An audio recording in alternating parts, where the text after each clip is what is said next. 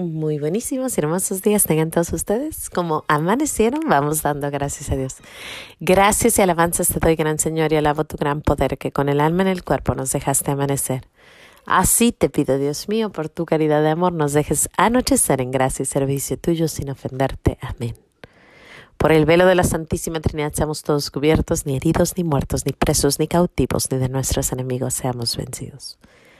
Espíritu Santo, tú que me aclaras todo, tú que me iluminas todos los caminos para que yo alcance mi ideal. Tú que me das el don divino de olvidar y perdonar todo el mal que me hacen. Y que cada instante de mi vida estás siempre conmigo. Yo quiero en este corto diálogo agradecerte por todo y confirmar una vez más que nunca quiero separarme de ti por mayor que sea mi ilusión material.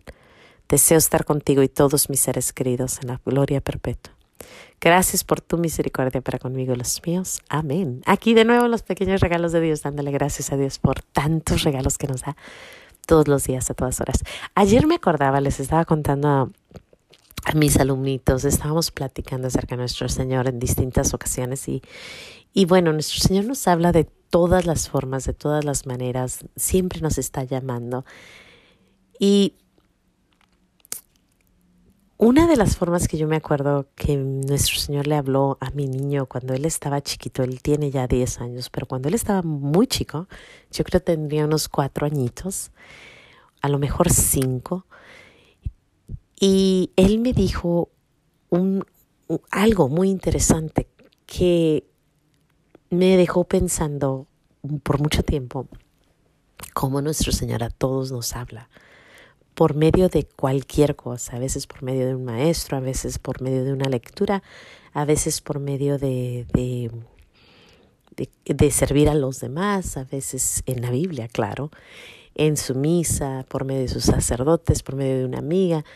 El Señor siempre nos habla, pero también nos habla en las pequeñitas cosas, en las cosas chiquititas. Por ejemplo, en un semáforo, en una luz de tráfico, en un semáforo.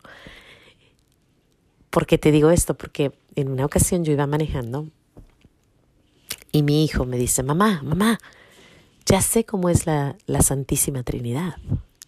La Santísima Trinidad es como esa luz. Y pues yo me quedé viendo la luz, ¿no? Y no entendí. Le dije, ¿cómo? Dice, sí, mira, tres en uno. El Padre rojo te dice, para, no vayas por esos caminos. El amarillo es el Espíritu Santo que te dice, calma, calma, ven por acá, por este lado. Te enseña, el, te, te va guiando. Y el Hijo es el verde que te dice, yo soy el camino, ven, sígueme.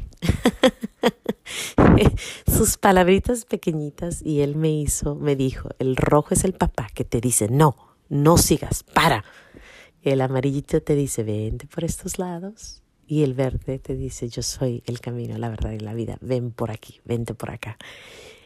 Por, un, por medio de un semáforo, el niño pudo entender lo que era o lo que es en su... Claro, es un misterio grandísimo, ¿no? La Santísima Trinidad es un gran misterio, pero el, el que el niño haya podido captar en su pequeña cabecita lo que significa la luz, para Él con la Santísima Trinidad es increíble, creo yo.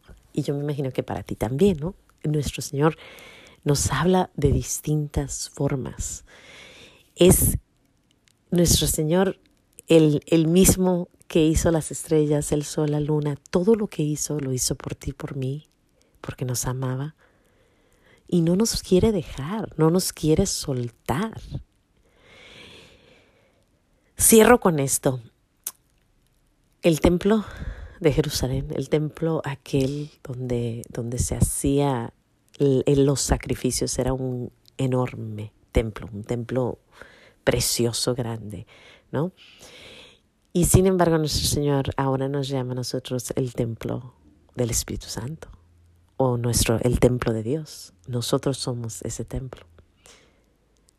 El, la inmensidad de un templo, si alguna vez has ido a a la, a la Catedral de San Pedro en Roma, pues sabrás que es enorme, enorme. Y sin embargo, más que eso somos nosotros, porque nosotros somos el templo de Cristo, somos de verdad donde Él quiere estar. Más que estar en un santuario, en una iglesia enorme y preciosa, con unos, con unos castillos enormes o con una, estructura perfecta. Más que eso quiere estar en ti y en mí, en nuestro corazón. El corazón de Jesús está latiendo por entrar en ti, por conectarse en tu corazón y en mi corazón.